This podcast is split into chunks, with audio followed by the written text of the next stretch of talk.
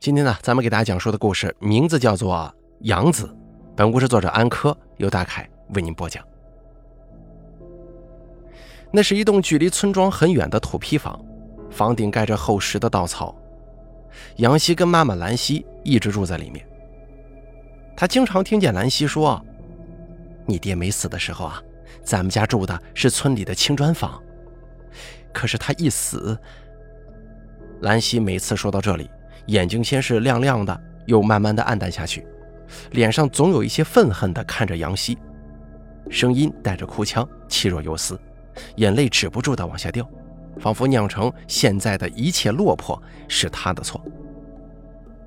他受过了许多苦的，从小就是孤儿，远房表舅把他养大，那户人家贪图钱，十六岁就把他嫁给了一个废老鬼。十年前刚知道怀上杨希那会儿。费老鬼丈夫正好病死，兰溪都没有来得及对她说这回事儿。后来，随着肚子里的孩子渐渐显怀，同宗的兄弟呢就不相信她是丈夫死前怀上孩子的，嫌她败坏门风，无情的把她赶出了家门，霸占了她的房子。当时她怀着孕，一无所有，无家可归，况且她心中啊对这个地方还是有些痴念的。因此，只能孤身一人，在距离村口很远的地方，做了一栋极其简陋的土坯茅草房。这一住就是整整十年。杨希很少看到妈妈笑，那种发自内心的笑容，也只有在一个月的某几天才能看到。从他记事的时候起，每天傍晚，当夕阳西下，天上还剩下几片红色、紫色的余晖的时候。杨希总是能看到妈妈坐在镜子前，有一些少女怀春一般的悸动和紧张。她会把自己弄得很干净、很漂亮，然后坐在门口的那棵老槐树下唱《阿里郎》，歌声婉转悠悠，有着深深的期盼、望眼欲穿的感觉。马老三一个月会来他们家一两次，杨希不知道这个男人是从什么时候开始会来他们家的。每次来都是夕阳西下，或者是趁着月色偷偷摸摸的。每次呢，他都会带很多东西过来，就像是一个走单帮的前客。他甚至会给妈妈买红色的乳罩，杨希看到过一次，并且他每次也都会带一些礼物给杨希，有讨好的意思。杨希不怎么理会他，很少跟他说话，每一次有些警惕的拿完他送的礼物，就自顾自的去玩了。对于这个男人的了解，他只知道别人叫他毛老三，有一个很凶的老婆，还有两个女儿，其他的一概不了解，也不想去了解。杨希不喜欢这个男人，却也跟妈妈一样期盼他能来。这种微妙的感觉很矛盾，很复杂。他有一些能够理解妈妈的寂寞和艰辛。妈妈一般会很高兴地把毛老三迎进屋。在他关门的那一刻，头总会像钟摆一样晃动着扫射四周，大概是怕别人看见吧。他们一般会在房子里面待上一段时间，时短时长。总之，杨希已经习惯了一个人在屋外玩耍、兼做放哨的，仿佛是长时间被兰溪训练有素。现在，无论他一个人在房外待多久，都不会哭闹。他们出来的时候，兰溪或是脸上泪痕未干，或是满面春风，荡着羞涩之态。杨希有时候会在心中嘲笑这样的事情，金屋藏娇，莫过如此。只不过这是一栋土坯茅草屋罢了。一次的温柔对待，是无数个翘首期盼的痛苦煎熬换来的。今天晚上，这个男人又来了，他已经有半个月没来了。来的时候一如既往的鬼鬼祟祟。他给了杨希一个陀螺，那种电动的，只要用手使劲一拉，就能在地上嗖嗖的转很久，是从镇上买的。夜色正在慢慢的从天际淹没而来，杨希一个人在外面玩的不亦乐乎，根本不想去注意屋子里会发生什么。可是那天，屋子里突然有摔东西的响声，杨希还听见妈妈凄厉的哭泣声。有些悲凉。屋子腐朽发潮的门吱吱呀呀的打开，灯光瞬间刺破了正浓的夜。然后杨希又看见衣衫不整的妈妈，苦苦哀求似的拽着毛老三粗壮的胳膊，肝肠寸断的哭喊着：“不要走，不要走！”毛老三很不耐烦，甚至都不愿意看他一眼。他缩着身子环顾四周，仅仅是在担心会有人看见。他把兰溪枯瘦的手指一根一根地掰开，像掰玉米一样用力、干脆、毫不留情，却意味深长地看了杨希一眼。毛老三走了之后，兰溪有些失魂落魄。杨希吓坏了，蹑手蹑脚地拿了一方毛巾，帮兰溪擦了擦脸上残存的泪水，劝妈妈不要哭。兰溪却紧紧地抓住他的小手，死死地瞪着他。那年我就该死的，我舍不得你跟着我死，这才有今天的。他把身体前后摇晃，有些气喘。又心如刀绞的继续自言自语：“他再也不会来了，这个负心汉，我怎么那么傻呢？至于你嘛，总该会有人养你的，会有的。”第二天清早，兰溪的细脖子上缠着一条又长又宽的黑色土布条，整个身体悬空在房梁上摇晃着，地上躺着一张被推倒的直背竹椅。还是村长发了慈悲，帮杨希草草安葬了母亲。小小的坟堆就在那栋土坯房屋前面，那棵老槐树下，连个墓碑都没有。在此过程中，杨希再也没有看见过毛老三的人影。帮兰溪办完丧事之后，大家商量着要送十岁的杨希去镇里的孤儿院。过了几天，杨希坐着村长的三轮车，正要去镇里办手续。车刚到村口，就被毛老三给截住了。村长，你停一下，我有话跟你说。他抓着车头，喘着气：“什么事啊？回来再说。我忙着送孩子去镇里呢。我呢，就是想跟您商量商量这件事情，能不能让我收养这个孩子？你也知道，我只有两个闺女啊。啊，这，你你怎么不早说呀？我这不是跟玉兰商量着，就拖了点时间吗？”你这人呐，爱赌博，孩子到你手上不得跟着你吃苦受罪啊？我看还是算了吧。村长，您这话说的不对呀，孩子是孩子，赌钱归赌钱，这是两码事儿。我难不成还会薄待他吗？我现在就发誓，只要这孩子跟我回家，我就戒赌。你别看我现在欠了一些钱，这不要紧的，我会慢慢的还。这孩子跟着我过日子，总比在孤儿院没人疼、没人爱强吧？您呢，就看在我这个没儿子的份上，答应我吧。啊，行行行行行，回去再说吧。毛老三的妻子玉兰一连生了两个闺女，一个十二岁，一个十三岁。生第二个的时候罚了一大笔巨款，连家里的猪都被抓走了一头。后来玉兰又被强制抓去医院做结扎手术，再想生儿子恐怕无望。杨希最后果然被毛老三收养了，毛老三要他喊他爸爸，可杨希总是喊不出口。他恨他，永远无法忘记妈妈是怎么死的，这辈子恐怕也不能忘。新家是一栋红砖平房，很高，足有三层，墙壁上粉刷着白色的石灰，地上铺着水泥，家具琳琅满目。在二楼，杨希有单独的房间。里面的墙壁粉刷成天蓝色，有小书桌、小铁床、书架。杨希对此很感觉陌生，他不喜欢这里的一切。王老三的二女儿有些不情愿，心里特别不痛快地说：“这里原本是我住的，爸爸说让给你住。”毛老三非常疼爱杨希，经常给他买好吃的，希望能够增加杨希对他的好感。他算得上是一个爱孩子的父亲。从来不会因为有了杨希就忘了两个女儿，心里一如既往的很疼爱两个闺女。可是呢，总不可避免的更加偏爱杨希一点。两个女儿从一开始就感受到了威胁。杨希向来都是冷酷如冰，不愿意多说一句话，整天都是一个人孤零零的，不肯轻易的融入这个新家庭。在别人看来，大概他是心高气傲，不甘寄人篱下。不让人收养吧。毛老三喜欢赌博，那段时间输了很多钱，还欠下了巨额高利贷，债主每天逼上门，让他痛苦不堪。他有时候出去躲债，一连几天不会回家，家里由玉兰来应付上门要债的债主。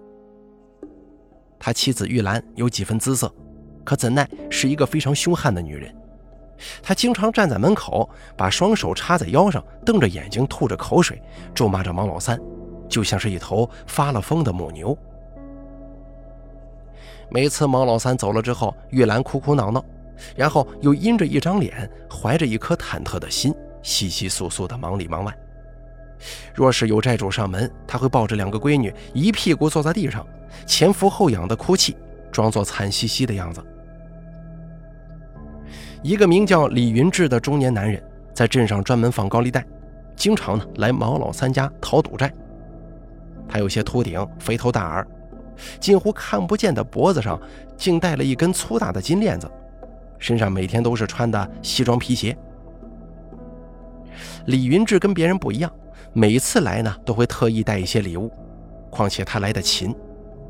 来了之后呢，就坐在沙发上，一个死皮赖脸的跟玉兰开玩笑。他们俩的关系随着李云志来的次数越多越亲密。有时候玉兰会厉声叫孩子们躲在房间里不准出来，他也会叫他们出去玩，把大门关上。他说李云志生气了会吃小孩子的。每当这样的事情发生，杨希总是会想起妈妈。以前毛老三来家里的时候，村外那栋土坯茅草房，妈妈也是神经紧张的关着门。让他一个人出去玩，他更不明白为什么村里没人知道妈妈跟毛老三的事儿，甚至连他自己也不是很懂，毛老三跟妈妈到底是啥关系？思来想去，也许只是大人之间的一种禁忌游戏吧。他觉得，有一次杨希有些尿急，想出房间下楼上厕所，无意之间撞见楼下的李云志，笑得很是猥琐。他把手伸进玉兰的衣服里面，在她的胸脯前蠕动。玉兰嗔笑着打着他的手。杨希被吓得马上跑回房间，硬是憋了差不多一个小时。在出房门后，偷偷摸摸地看了一眼楼下没人，这才敢跑下楼的。可是他不知道的是，当时玉兰已经注意到了他的身影。他的秘密被杨希知道了，一个无亲无故的养子。再者来说，玉兰本来就对杨希来到这个家庭有些不情不愿，在他眼中，毛老三收养了一个来路不干不净的野种，有几分怨恨他未能生出一个儿子的意思。再加上杨希每天都是不声不响，对人冷若冰霜，他经常没事发牢骚：“你就没正眼瞧过我？天天服侍你吃喝拉撒睡，难保啊不养出一个白眼狼来。”现如今，杨希看到了玉兰跟李云志的丑事，玉兰像是内心无法忍受这种耻辱，又像是过分的羞愧害怕，对他的态度更坏了。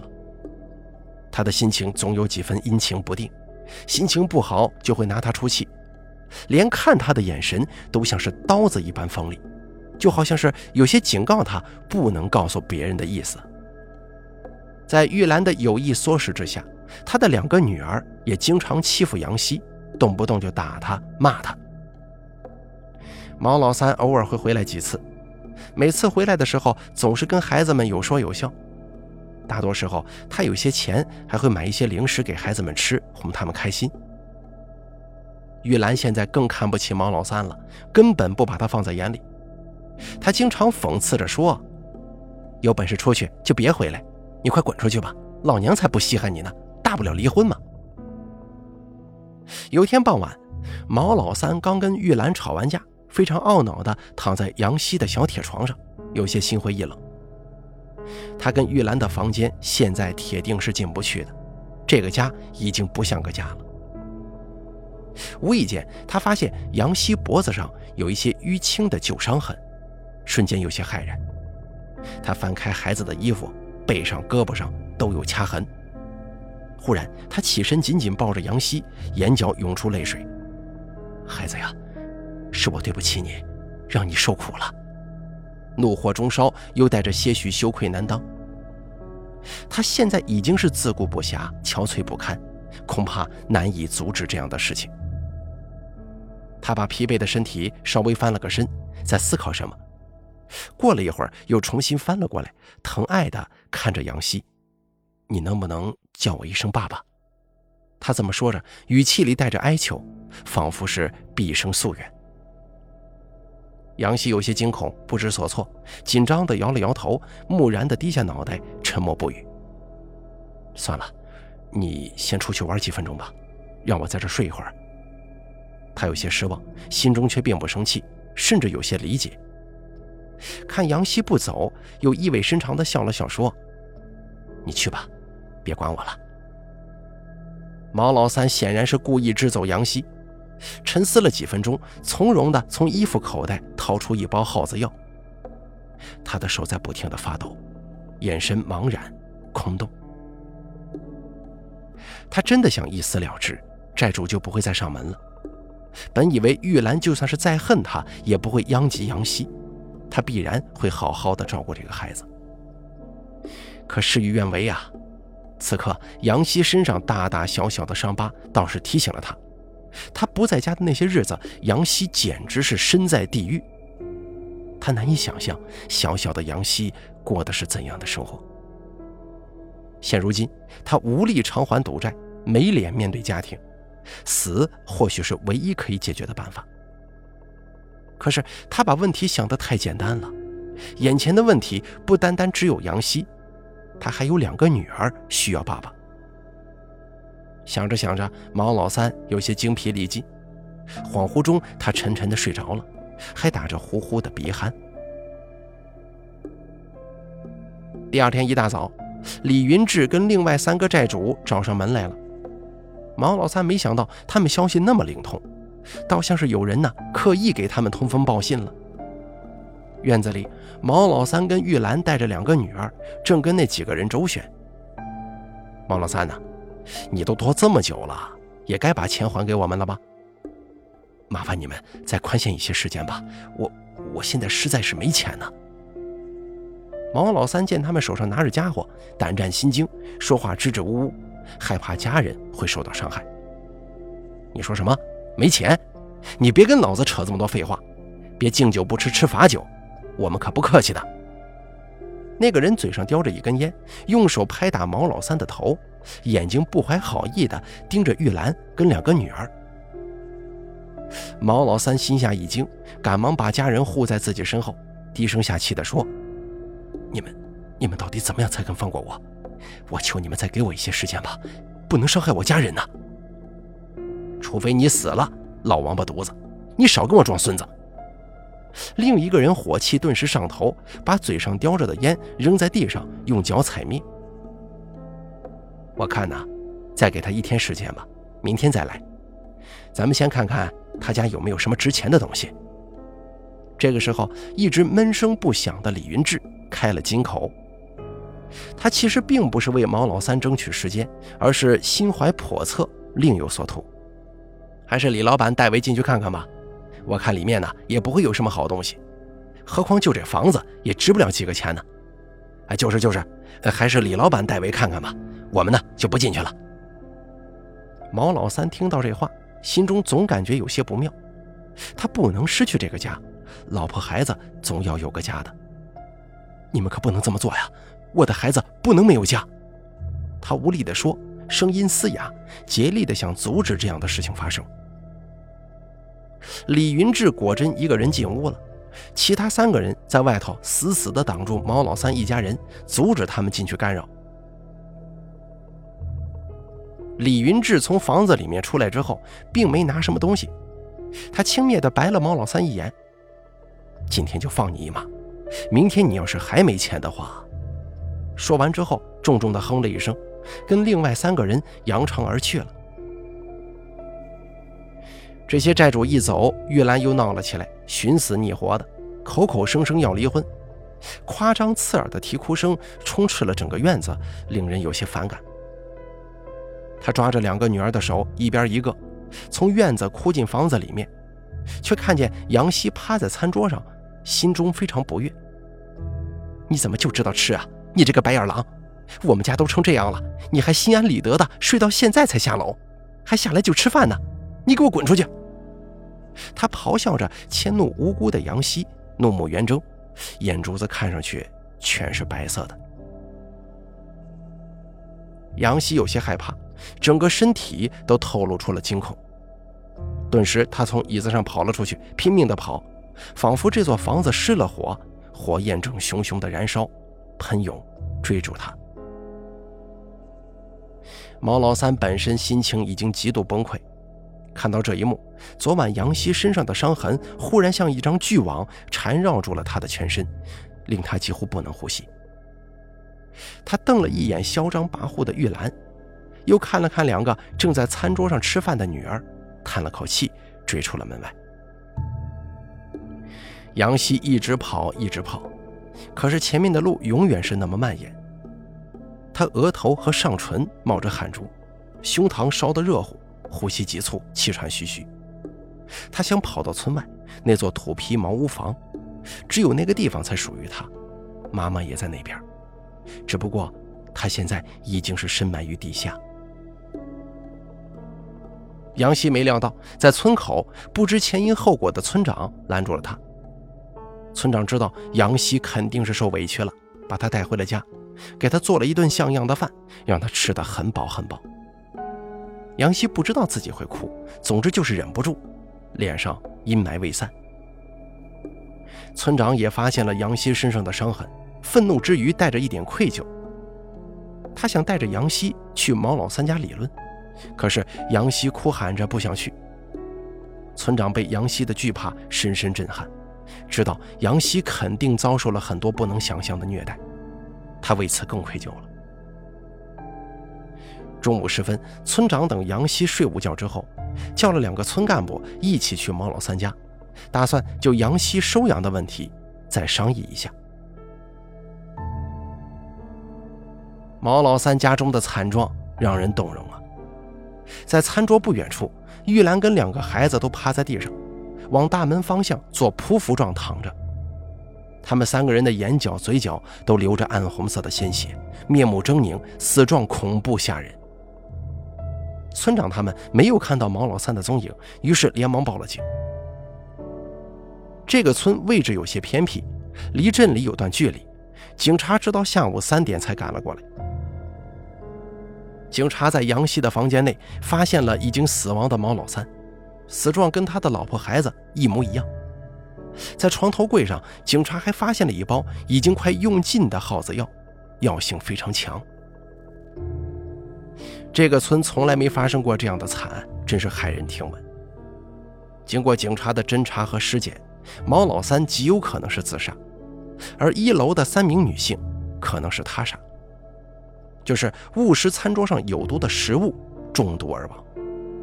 目前初步判断是毛老三投毒，然后自杀。可是村中有些知情的人告诉警察，今天早上有债主来到毛老三家要债，而且口气咄咄逼人。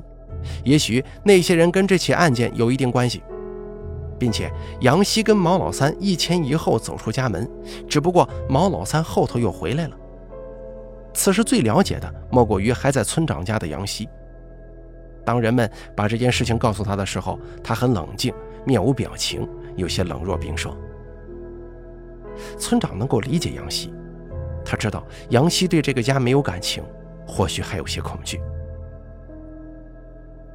杨希跟村长，包括另外几个村干部，跟随警察来到警察局。他们跟这起案件都多多少少的有些联系，证词很重要。另外，警察也把李云志跟其他来过毛老三家要债的三个人也带到了警察局，协助警方调查。村长跟其他几个村干部。把去毛老三家的原因还有经过都讲的是明明白白的，他们只能算是案件的第一目击者，因此啊，提供的线索价值有限。杨希的证词却至关重要。在警察局中，他显得很安静，连呼吸也极轻。你能把你知道的事情告诉我吗？一个女警察温柔地对杨希说，有一些想博取杨希对她的好感。杨希点了点头，却全程低着头，死气沉沉的。他先把那天的前一天晚上毛老三睡在他房间里的事情告诉给了女警，又沉默了好一会儿才开口说话。那天院子里面很吵，我知道不关我的事情，我就继续睡。过了一会儿，我有点饿了，起床洗漱了，想吃东西。我看见桌子上放着已经煮好的南瓜粥，刚想吃，我就……杨希有些不想继续说下去。过了好几分钟，始终没开口。那女警官心中有些着急，她等了一会儿，忍不住再问：“就怎么了？你看见什么了？告诉阿姨，不用害怕。”杨希把头垂得更低了，手紧紧地抓着桌角，在抗争着什么。最后，他顿了顿，悄声说：“我看见那个人鬼鬼祟祟的进来了，就是经常来他们家，跟那个女人……什么？”什么人呢？是他们其中哪一个？女警官指了指坐在不远处的李云志四人。杨希把头稍微一抬，指了指李云志，又受惊吓一般的迅速垂下。然后呢？然后我害怕，就跑上楼了，回到房间，等他出去，我才又下去的，坐在桌子上，想等他们进来喝粥。再后来呢？不要害怕，慢慢说。那个女人不准我喝粥，她把我赶出他们家。我很害怕，想回家，想见妈妈，我就跑，结果遇到了村长。村长带我回家，给我做饭吃。后面的事情我就不知道了。女警有些心疼的问这个孩子：“那个女人她不是你妈妈吗？他们家难道不是你的家吗？”妈妈已经死了，我知道她是怎么死的。我的家。就在村外的那座土坯茅草屋。杨希说的话大部分得到了村长的证实，他告诉了警察杨希的身世，还有亲生母亲无端自杀的事情，还说了杨希身上的伤痕，认为杨希只是个孩子，已经遭受了很多可怕的事情，希望能够早点带他回去。警察很爽快地答应了村长的请求，也觉得这个孩子十分可怜。案件还在进一步的调查之中。根据杨希的证词，那天李云志曾一个人鬼鬼祟祟地进入过毛老三家的房子里面，而且警方还在李云志的家中发现了相同牌子的耗子药，已经用了将近半包。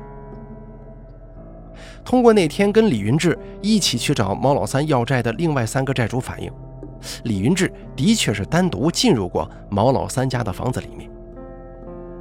这一切线索瞬间都指向李云志，警方只能暂时推翻了毛老三谋杀老婆孩子最后自杀的猜想。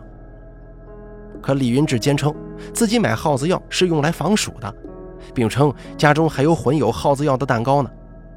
那天他一个人进去毛老三家中，是其他人不愿意去，他只是代劳而已，根本不是他故意这么样做的。可李云志忘了。家里混有耗子药的毒蛋糕早就被自己当垃圾扫出门了。当时他觉得放在家里很危险，警察在他家中自然没有找到他口中所说的那个毒蛋糕。最后他直接挑明了，说那天进屋看毛老三家有没有值钱的东西，的确是跟玉兰事先设计好的，连带人去他们家要债也是玉兰出的主意。目的就是为了吓唬吓唬毛老三，做做样子，逼他离开家，或者说跟玉兰离婚。这样的话，他就可以名正言顺的跟玉兰在一起了。警察听了这些，只是觉得好笑，认为李云志又愚蠢又狡猾，竟然把罪责全部推在一个死人身上。而且根据村民反映，李云志那段时间经常去毛老三家逼债，毛老三也的确欠他一大笔高利贷。最后，警方认定李云志因为追债不成，恼羞成怒，因此设计毒杀毛老三全家。但那天毛老三因为出门找离家的杨希，没吃桌上的食物。可当他回到家的时候，妻子女儿已经中毒惨死。当时他的情绪已经处于极度崩溃的状态，悲痛之余一时想不开，就跑上楼吃了将近一包的耗子药，自杀身亡。而杨希那天意外被死者玉兰赶出家门，之后遇见村长，这才得以幸免的。李云志最终因谋杀罪被判处死刑。在法官宣判的时候，他却还恬不知耻地哭喊着冤枉。所有人都对此事唏嘘不已，对李云志的残忍深感哗然。村长兴冲冲地把这个好消息告诉了精神紧张的杨希，可怎奈他对此事并不特别感兴趣。这几天呢，他总是沉默不语，目光呆滞，甚至夜半惊魂。他不肯让别人碰他，不想洗澡，不想吃饭。现在对于杨希的去处，村长有些苦恼。过了几天，毛老三的姐姐毛阿玲意外地来到了村长的家。她瘦瘦的脸颊上挂满了悲伤。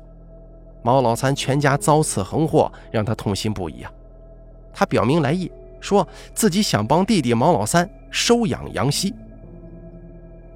村长对毛阿玲的人品和家庭都很放心，因此啊，把杨希交给毛阿玲带回家。不过他表示自己会经常来看望杨希。也算是检查了。毛阿玲远住在镇上，跟丈夫开了一家小超市，生有一儿一女，家庭美满幸福。毛老三出去躲债那段时间，大部分都是待在他的家，而他呢，并没有把欠债的事情透露给毛阿玲。回家的路上，毛阿玲不时地看着杨希，眼神当中都是爱意和忧愁。杨希看得出来，他心中还藏着别的事儿，似乎刻意对他有所隐瞒。到家以后，毛阿玲劝了半天，想让杨希先去洗个澡。也许他的满目慈爱让杨希真真切切地感受到了，杨希照做了。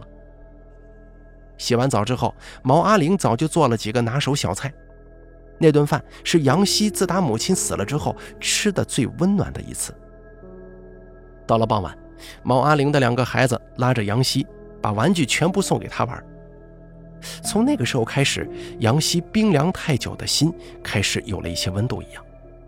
他尝试着跟毛阿玲的孩子们交流玩耍。毛阿玲看见这一幕，有些喜极而泣，也不知道为什么，大概他是为毛老三而感到高兴吧。在洗衣服的时候，很意外。毛阿玲在杨希的单裤口袋里发现了一张揉成一团的作业簿的纸团。她小心翼翼地打开那张淡黄色的印有格子的纸，本以为上面会写什么小秘密的，却不想只是一些白色的粉末，闻起来很刺鼻，就像耗子药。刹那间，毛阿玲有些慌了神，他屏住了呼吸，一双隐形的铁手此刻正在掐住他的喉咙。他想起那段时间，就是毛老三神情紧张地待在他们家的那段时间。他本以为弟弟只是跟媳妇吵架了，如今才知道竟是躲债。他清楚地记得，弟弟最后一次回家的时候，从店里带了一包老鼠药回家。他当时说家中老鼠太多了，拿来用一用。那时候，毛老三把杨希的身世一字不漏地告诉给了毛阿玲。毛阿玲记得。弟弟毛老三悲伤地对他说：“他在兰溪的那个废老鬼丈夫没死的时候，就跟兰溪偷偷好上了。废老鬼是没有生育能力的，杨希是他的亲生儿子。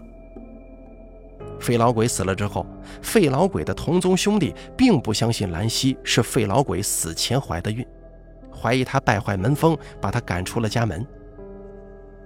兰溪对毛老三痴情不肯离开呀，更不知道该去哪里落脚。”于是费尽千辛万苦，在村外盖了一座土坯茅草房，在那里孤苦无依地生下了杨希。毛老三不敢对外声张这件事情，唯有每个月偷偷地去跟兰溪见几次面，主要是看杨希。他很后悔最后那次对兰溪说出那么狠心的话，他真的很累。